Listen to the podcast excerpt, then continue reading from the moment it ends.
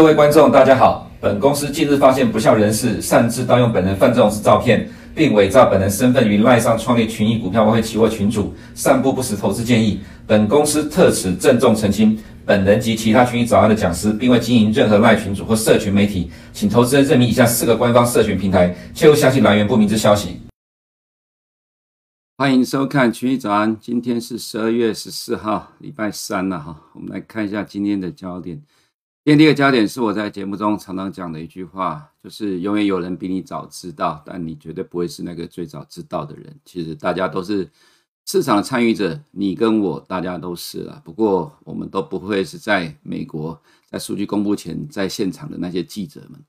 所以我们永远都是落后市场的。所以我们所能够做的就是如何去正确解读，而且呢，尽量不要对跟美国投资人落后太多，这样你才能够把握。美国金融市场的动态，进而做出正确的决策，这是我在《区域早安》这个节目里面一直不断传达的一个理念。然后我们我们希望能够尽量的去正确解读美国金融市场，进而给投资人呃有比较有效率的正面的帮助。也希望呃投资人真的有获益，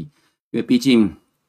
这个节目呃开始开播到现在两年多的时间，有很多的观面呃观众给我们正面的回馈了哈，我们都很感谢。当然也有。负面的批评我们也接受了，不过原则上其实这些负面的批评很多，其实我个人都觉得有点偏颇了，所以我都有一一的回应了。所以我今天呢，呃，也许等一下可能多多少少可能再讲一下这部分。那你会觉得奇怪，昨天晚上的焦点是 CPI，结果今天我的两个标题都没有提到 CPI。其实等一下会提到了，不过我觉得更重要的是在明天凌晨，今天是十四号了哈，美国时间呃明天凌晨，台湾时间十五号，美国的呃。十四号的时间会公布 FOM 呃，会有 FOMC 会公布利率的状况。我个人认为明天凌晨三点钟了哈，呃，有一个重点就是点阵图它的终点利率到底是多少？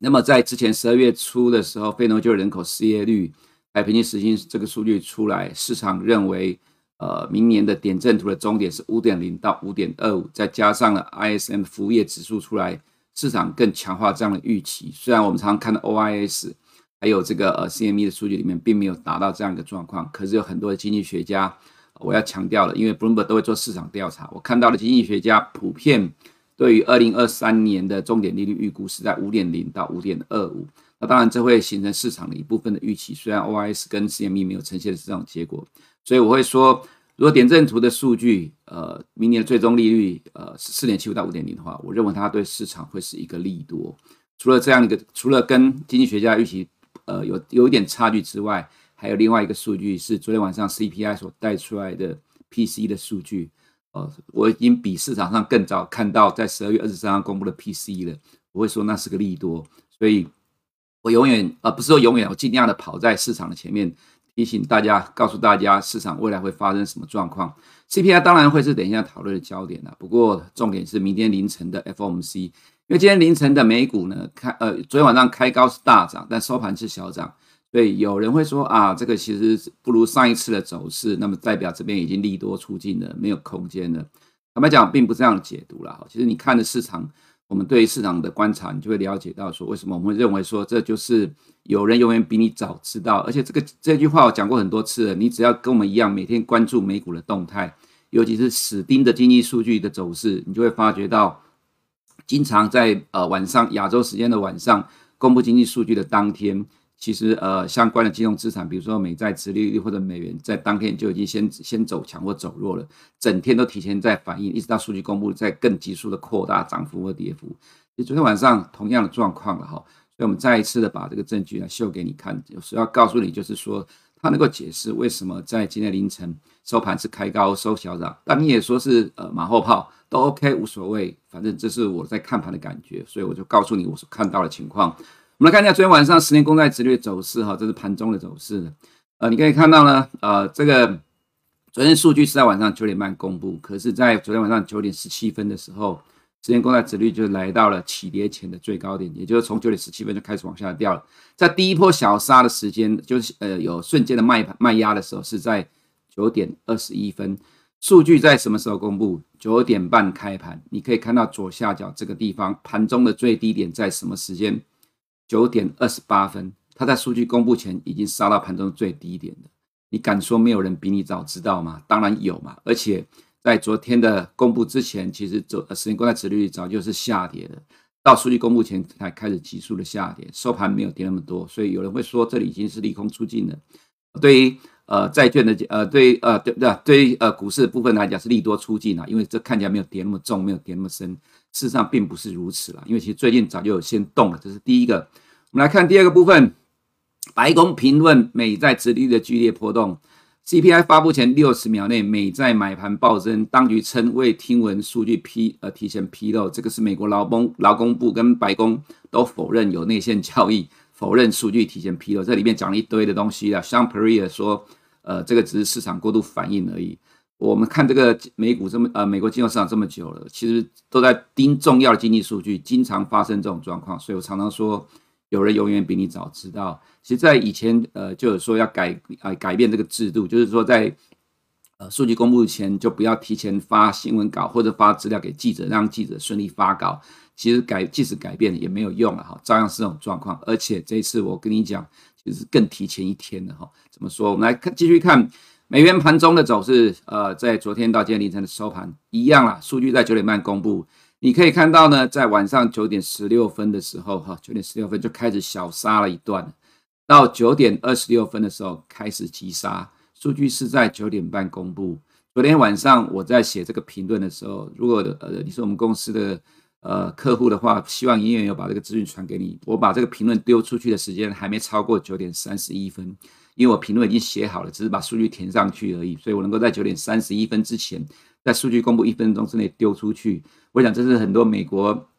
呃记者的做法。我们尽量做到最快最及时。可是你可以看到呃数据的变化。我昨天在看数据的时候，在九点半数据公布前，你就你就跟如果你跟我一样在盯盘，就会看到十年公债殖利率、美元还有欧元都在快速的波动，因为有人已经知道数据了嘛，在公布前就知道了，所以在九点的二十六分就开始急杀了。一路的杀到九点半公布的时候再杀一波，但是已经杀到低点了。再来我们看到道琼指数也很有趣了哈，在昨天晚上九点二十四分的时候开始急拉，拉到这一小段再掉下来的时候是九点二十六分，一直到数据公布九点半。你可以看左边盘中，这是道琼期货了，不是现货。道琼期货九点半数据公布的时候是盘中的最高点，所以这证明了有人比你早知道先进场拉抬的，而且。这个状况不是只有在最呃今天凌晨收盘的美股发生啊，其实礼拜一现在是美国台湾时间礼拜三，美国时间礼拜二，美国时间礼拜一晚上美股大涨。你昨天早上收盘，其实坦白讲，我个人觉得市场的解读，我个人看法觉得有点纳闷。怎么说？我们来看一下了哈。礼拜一美股的大涨，市场解读都是说纽约 Fed 的通膨预期公布，呃呃，通膨预期公布出来了哈。那这个数据了哈，我这里应该是没有改到，这个数据是在。十二月十二号的晚上，呃，就是晚上十二点，也就是十呃十二月十三号凌晨十二点公布。呃，对不起，讲讲错了啦，我这里是先提到密大的，我先讲一下纽约的 Fed 这里，纽约 Fed 的通膨预期是在十二月十二号公布，也就是在十二月十号的晚上十二点。那你可以看到市场讲的是说，一年期的通膨预期是五点二，掉下来了，所以市场认为通膨降温了。可是呢，你可以看到长期的通膨预期，三年的通膨预期是降到了三，反弹到三点零。在八月的时候，最低是二点八，但是这里反弹上来，其实长期的通膨预期哦，这里你要关注，因为它其实是 Fed 关注的，可是这个指标并没有 Fed 呃炮并没有提过。那我的意思就是说，其实长期的通膨预期三年期掉得更低，它在八月公，它是在九月公布的，可是九月的时候美股还在跌，所以这个根本无助于帮助美股的上涨，更何况市场解读说是因为一年期的通膨预期降到了五点二的近期的新低，所以呢，在呃道琼的盘中呢。纽约 Fed 的数据公布之后就涨了，可是这个数据呢，公布之前美股就已经涨了。那如果你要单看一个通膨预期可以让美股这样的大涨，那我不禁回呃会想到上礼拜十二月九号的数据。十二月九号一样，密西根大学的消费者信心指数在十一点公布，这数据公布出来，市场关注的都是这五到十年期，因为 Power 在今年的五月 FOMC 的时候提到说，密大的长期通膨预期五到十年的影响到。Fed 在五月决定升三嘛，如果投资人你还有印象的话，我尽量掌控时间，因为现在已经八点十分了，哈，不要讲太多的废话。但是我告诉你，这很重要。也就是说，其实这个部分，这个数据其实比纽约 Fed 的通膨预期还要来得更加重要。但是在上个礼拜五的美股，它有反映到一年期的通膨掉到四点六吗？其实没有哦。你可以看到长期通膨也也是没有去反映的。上个礼拜呢呃美股本来是在呃这是道琼本来在盘下了，到收盘在扩大跌幅，但是科技股是上涨的。那上周五还有一个 PPI，所以我有提到说，其实我个人我礼拜一的时候我有提到，我觉得美股的盘比较像是科技股在补涨，道琼涨多的下跌，到最后。这边下来其实比较像是提前在呃 CPI 数据之前跟 FOMC 之前的获利了结，所以如果说你要用一个通膨预期可以让美股在礼拜一的大涨，我觉得不到这个程度啦，反而比较像是什么？有人提前知道了礼拜二要公布的 CPI 数据的，先进进场卡位了，因为礼拜一的收盘美股呢，道琼指数突破了二十年的均线，其实我一直有提了哈，你要用二十年均线当做重要的观察指标，所以其实你可以看到。另外一点哈，在十一月三十号，这个是美国时间哈，Powell 的谈话，这个是很多的 YouTube 上的财经网红一直在抨击，说这一波拉的是假的，因为为什么呢？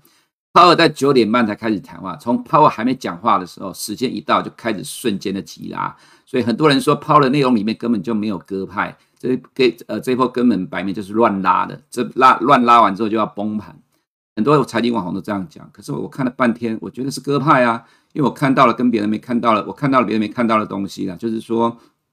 八月二十六号，Powell 说不计代价要让美国经济下滑，就业下滑，去冲压制美国的通膨。到了十一月三十号，他说他担心，呃，他担心美国经济衰退，这讲法完全不同。再来就是他说 Fed 内部有在讨论缩减资产，呃，结束缩减资产负债表，六月才开始，九月才扩大，现在就跟你讲 Fed 内部在讨论结束缩何时缩减资产负债表。为什么呢？当然就是最近很多人在讲的嘛，债券市场流动性，不拉不拉不拉一大堆的东西。坦白讲，十一月二十四号 FOMC 会提到九月的呃九月底的英国央行的举动，做短暂的 QE。所以我的看法是，其实接下来如果美国金融市场出现类似的状况一样，Fed 也会做类似的动作了。所以我的解读就是什么呢？其实为什么十一月三十号有人去做这样的拉抬，跟这个礼拜一有人做这样拉抬？我要告诉你是，我感受到的是美股市场的多头力量比空头市场力比空头空方力量还要强了哈。那这样你就听得懂我在讲什么东西了。所以我一直跟投资人讲说，我不我对美股其实不悲观呐，对二零二三年不悲观。我个人觉得不会大跌，虽然很多人说要大跌要大崩盘，我个人是没有这样看的哈。再来就看呃昨天晚上数据，实际数据是七点一啊，这名目 CPI 核心 CPI 是六点零。我这里这里再解释一下，我之前在。呃，十一月呃十一月二十二号回来节目的时候，我提到说，十一月十号的数据呢，它确认明年上半年 CPI 会快速降温的预测模型会成真。那有人回应我说，啊，这个数据出来你翻多本来就正常情况吗？我我说不不见得了。为什么？我举个例子啊，有一档台股的个股三六叉叉，它是做伺服器相关的股票，它第三季的 EPS 啊大概是三点六左右，前三季加起来的 EPS 大概是六点七。结果在十二月七号下午收盘之后，公布营收单月 MOM 成长了十六个 percent，就股价从十二月八号开始连续三天跳空涨停板，连续三根涨停。那你可以跟我讲说，那营收公布翻多正常啊？可是你有预料到它会涨三根涨停吗？那谁会去追这三根涨停？很简单，数据出来之后，它确认了今年的 EPS 超过十个 percent。那在数据公布的时候，股价才七八十块，所以本益比还很低，所以知道今年的 EPS 低估。呃，知道今年股价是低估，明年还会有更大成长的幅度，当然敢去追加嘛。啊，这样你了解了吗？看到十一月四号公布的七点七的数据，它告诉你的意思就是说，明年上半年通膨快速降温的预期，这个 model 应应该会实现，所以才会让买盘敢积极的进场买进。它跟你只是在做短线 trade，它其实是不一样的逻辑的哈。所以，昨天晚上公布的 CPI 数据，它其实很重要的再传达一次这样的情况。所以今天早上华尔街的解盘说。这一次呢，这一次的数据是呃呃，美国的通货膨胀第一次遭受到实质性的打击了哈。那我个人也认为说，的确它正在反映呃快速降温的事实，而且因为高基期的关系，未来呃美国的通膨将会持续的降温。另外一个更重要的数据是什么哈？美国的 PCE 这十月的数据，我要讲的是在十二月二十三号要公布的美国的 PCE 了哈。那么，呃，今天凌晨的这个，我看到 Bloomberg 的美国经济研究团队的预估换算的数据，他把美国的十一月的 CPI 去做换算成，呃，美国的呃，在十二月十号公布的十一月的 PCE，那这里面预估到的数据是十二月十二十三号公布的美国名目的 PCE 的数据是五点四，那么前期是六点零啊。如果真的是这个数据的话，又是大幅度的降温。那你要看到是，我已经呃现在已经看到预估的数据出来，就是十一月核心 PCE 预估是四点七，前期是五点零。这个数据很重要，重要在哪里？这还是初步的预估值哦。如果真的有这么大的落差的话，那核心 PC 也许到时候接近的时候，数据会低于这里。为什么差距很？为什么这里重要呢？因为鲍尔在十一月三号讲到要达到实质的正利率。OIS 今天早上了哈，在明年高点从前几天的四点九四降到今天早上四点八六，明年的十二月利息呃预期呃降到四点三七，降息预期一直存在。我要讲的就是，如果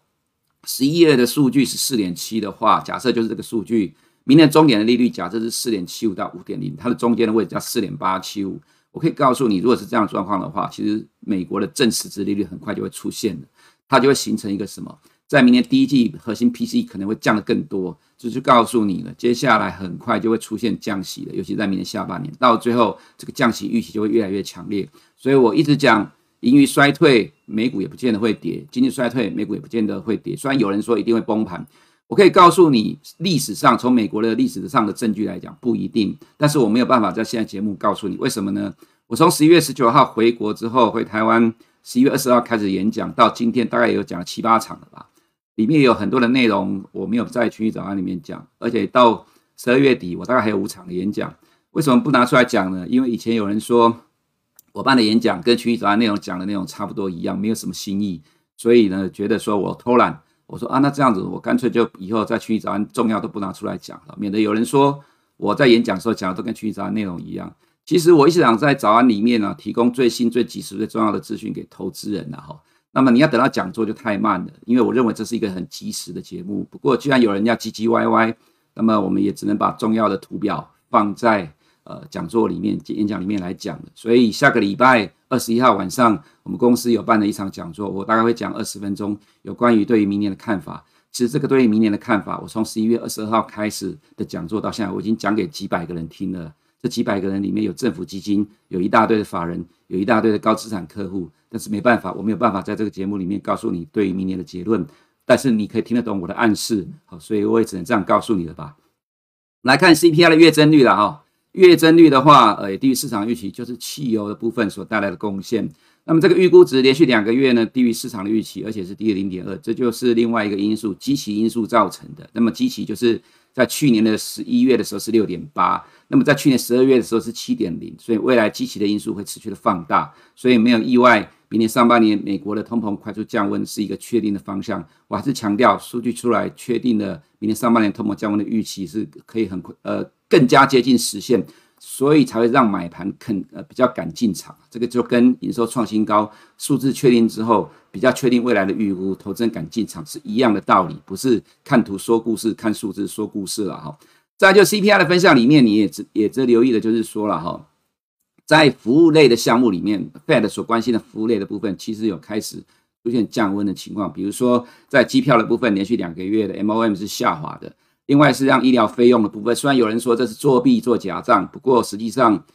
呃，美国投资人当然就看官方的数据嘛。这个就像 ADP 就业数据一样，在之前更改计呃更改这个调查的方式，改跟斯坦福大学合作。后来继续公布，恢复公布之后，市场还是这样看呢、啊，并不会因为你改了合作对象就说它是假的，因为这是官方公布的数据。官方既然做这样调整，市场只有接受。在美股的投资人，你不会因为他做了调整，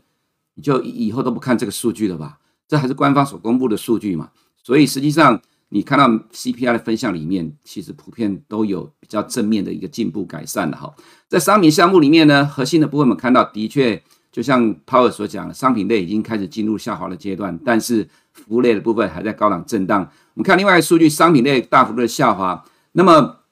Power 所关注的租金呢，就是在橘色、黄色这一条呢，还在往上走，这在明年上半年才会见到高点。但是租金以外的服务类呢，在今年九月见到高点八点二，现在开始在慢慢往下掉了。所以呃，严格上来讲啊，到底是哪一个先掉下来？反而现在所看到的是。呃，租金呃，就是说租金以外的服务类有见高点往下的一个趋势哦，所以其实对于明年上半年 CPI 来讲，我个人倒觉得说，其实是呃，有些人太过于紧张，呃，说认为大跌的说美国明年上半年 CPI 绝对不可能下滑，可是实际上明明就已经在往下，现在就已经看到在往下掉了哈。另外，今天晚上公布的进口物价指数，个人觉得也可以参考留意了，因为毕竟在历史上它仍然会影响到呃这个 CPI 的一个走势。所以这个通膨预估呢，原则上这个是接近会发生的一个现一个可能。那当然市场就朝向这样的预期来走了哈。另外呃这些数据大家之前就看过了哈，所以我们来看一下升息的预期。现在升两码几率最高在十二月，明年二月。现在变成升一码几率最高，超过五十个 percent 了哈。那现在市场的预估应该高点会在四点七五到五点零之间，五点零到五点二五已经降下来了。那么美国两年期的公债殖率大跌了，呃，三点五九 percent，呃，反映升息的终点可能未如市场预期的五点零到五点二五。十年公债殖率也大跌了哈。不过我个人觉得三点五这个整数关卡可能会震荡一阵子了哈。那么十年公债实质殖利率也跌了五点八一 percent，黄金。呃，就等十年的实质公债殖利率什么时候涨不动，也许黄金就会有机会了哈。那么公债的价格就持续的上涨，三十年公债殖率也跌。原油的话跟着美股反弹了哈。不过原则上，我个人觉得低档震荡。高盛今天早上调降了二零二三年的原油预估，从一百以上降到了大概九十。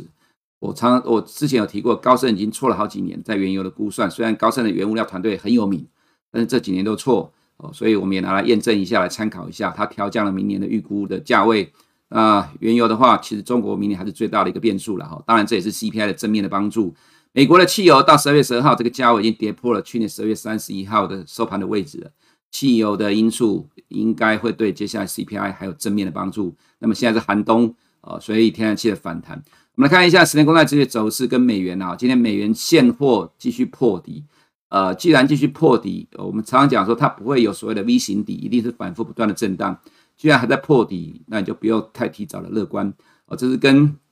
呃人民币对比的走势。美元指数我们写了一大堆，呃，之前在十月的 CPI 公布的时候重挫，结果在今天凌晨十月 CPI 公布，再次重挫破底了哈。我只能告诉你说，它的呃修正应该还没有结束。欧元的话，今天晚上有 ECB。也许可能会有短线的利多出境，那么也有可能会带动美元短线的反弹。不过，呃，我个人认为现在呃美元偏弱的格局还没有改变，那么日元也是有短线的抵抗了哈。那么本周还有央行会议，就今天晚上 ECB 还有 BOE 啊，接下来有台湾有的没有，夯不啷啷一堆，大家自己看吧。今天晚上进口物价指数，明天重点在明天凌晨的 FOMC，我刚才提到重点就是点阵图的重点利率的预估。如果是四点七五到五点零，我个人觉得会是利多的反应。再来就是 Fed，我个人会觉得比较倾向似乎鸽派的看法。再来就是呢，美股的部分，永远有人比你早知道了哈。十月十号有人早知道先拉卡位拉抬，在十月十三号美股期货、欧元十年公债殖利率都在九点半公布之前就开始反应。那么在十月十号美股小涨收盘，坦白讲了，礼拜一先涨了，昨天变成有人先获利了结。我个人也觉得合理啦，等待明天凌晨的 FOMC。所以我不会把它当做是利多出尽，或者是说转弱涨不动了，因为有重要的事件在明天凌晨要发生，连涨两天这样的状况可以接受的。哦，再来就是每每年的基金经理调查了，其实就变得没那么保守了，其实都一样的情况。那有提到说，呃，认为中国是明年的正面的因素了，哈。那这里有提到说，对于呃明年悲观的比例从七十三降到六十九 percent。大有四分之三的人认为中国会是明年的一个正呃全球经济的一个正面的帮助。十一月这个看法只有十三个 percent，这其实在我的演讲里面都有提到这样的一个状况。有二十七 percent 表示政府债券会是明年表现最佳的一个资产。好，这其实跟我在演讲里面的结论是类似的了哈。所以我们要看的就是接下来这我们昨天所提到的 Bloomberg 的调查，其实是呃美国市场上基金经理人呃现在普遍认为明年会反弹。可是你会觉得奇怪，一堆券商分析师跟你讲，或者是财经网红跟你讲，明年盈余大衰退，美国经济衰退，所以美股美股明年会崩盘。可是法人并没有这样看，莫啊，你会觉得莫衷一是？不会，我告诉你，其实法人大部分都会这样看，buy side 跟 sell side 的看法不同，本来就是很正常的。你从我这边所听到看到的，就会是 buy side 的说法的看法，因为我也做过 buy side，我知道 buy side 在想什么东西。再来，这是呃道琼跟 DAX 的走势了哈，这里就不再讲，因为前面讲了很多了。所以德国股市的走势很强，即使普丁近期的谈话也没有造成欧股的大跌，反而还算抗跌哦。倒觉得欧洲股市的强势真的是让人傻眼了哈，这个真的强得不得了哦，创了破断的新高，当然也跟美股有关，也跟自己的走势有关了。这未来仍然会是支撑欧美已开发市场的关键指标之一了哈。那么再来就是美股的部分，十二月十二号的驱动股。呃，是 Home Depot，第一名是 Home Depot，结果今天第二名是 Home Depot，为什么要指 Home Depot 呢？因为很有意思哦，美国房市大跌，房价从高档下滑，新屋销售、成屋销售大衰退，结果 Home Depot 股价却逐渐的开始形成底部了，在今天盘中突破了这个高点。所以我要讲的是，盈余跟未来的经济基本面不见得会让股价跌下去。连美国房市在一路的往下掉，结果 Home Depot 居然创了破断新高，那反映什么东西？啊，你美股看久，你就会知道有很多的东西其实让你很难理解的。但是看久了你就习惯了。好，再来，呃，S&P 500，我们认为就等今天呃明天凌晨的 FOMC 吧。哦，那其他的市场大致上，我们觉得科技股盘中有创破断新高之后又拉回，正常等待明天凌晨 FOMC。当然，如果明天凌晨 FOMC 还是意外的强硬的鹰派的话，我个人认为美股还是会再拉回啊，只是这拉回应该不会太深了哈。我认为鸽派是比较合理的，因为刚好今天啊，昨天晚上公布的 CPI 让明天凌晨的 FOMC 偏鸽是合理的预期啊，也是合理的。那么印度的话，我们这一直在强调，留意二十天均线是一个观察指标，你就自己看吧哈。那么在这中国的部分，防疫措施放宽，确诊人数暴增，确实反映在官方的数据上，市场信心稍受影响了。不过疫情风控放宽是确定的趋势了哈。另外是呃，现在看到中央经济工作会议可能会延期了，那会不会有影响？我个人觉得应该对市场影响不大。重点在趋势上，呃，风控是要放宽的。所以港股呢，呃，先看 ADR，今天还凌晨也继续跟着美股涨。啊，港股昨天是呃小涨在震荡啊，不过我个人觉得到两百天线还能够这样子算是强势的震荡整理，这走势真的蛮强的。呃，中期还是乐观，投资人其实还是需要去留意这两个市场的一个变动。那么再来就台股的部分了哈，那么台股呃昨天呃虽然说美股收盘是上涨了，在你昨天早上凌晨，那台股却下跌，我想可能巨大事件对市场的影响应该还是比较大。的确，从基本面的数据、财报数据来讲，呃现在不是低点，低点可能会是在明年第一季或者是明年第二季，这我们其实说过很多次了，所以数据出来一定会对于市场产生压力。不过还是一样的状况，如果美国金融市场尤其是美股，它的走势比较正面的话，其实对台股来讲，呃，一定会有正面的帮助。所以其实我们对于呃一两天的震荡，其实并没有很担心啊，因为其实焦点还是在看美国金融市场。如果美国金融市场能够有正面的回应，呃，我们刚才前面所讲的趋势的话，自然其实台股的震荡，你就把它当做是技术面的影响拉回就好了。毕竟虽然短线跌破了二十天均线了，不过它其实就是。顺着现在的数据在做调整，所以变成在一两天跟美股有分歧的情况。不过当然它会有时间落差，就像我们之前所讲的，美股在九月见一个低点，在十月十三号 CPI 公布之后再见一个低点，那台股在十月下旬再见低点，其实落后了一两个礼拜。这呃看到低低点的位置会有时间差，当然整个方向上还是会一致了哈，所以只是时间的问题。如果今天呃明天凌晨 FOMC 如果我们预期的是偏鸽的话，原则上其实美股还是会有反应。当然，如果是强硬的鹰派超过呃意就是意外的话，呃美股会拉回，那台股也跟着拉回。现在就是完全看着美股的动态来走。不过我们个人主观上，比较认定是比较正面的。以上是我们今天群益早安的内容，我们明天见。如果你不想错过最新市场动态，记得开启小铃铛并按下订阅。此外，我们在脸书、YouTube 以及 Podcast 都有丰富的影片内容，千万不要错过。每日全球财经事件深度解说，尽在群益与你分享。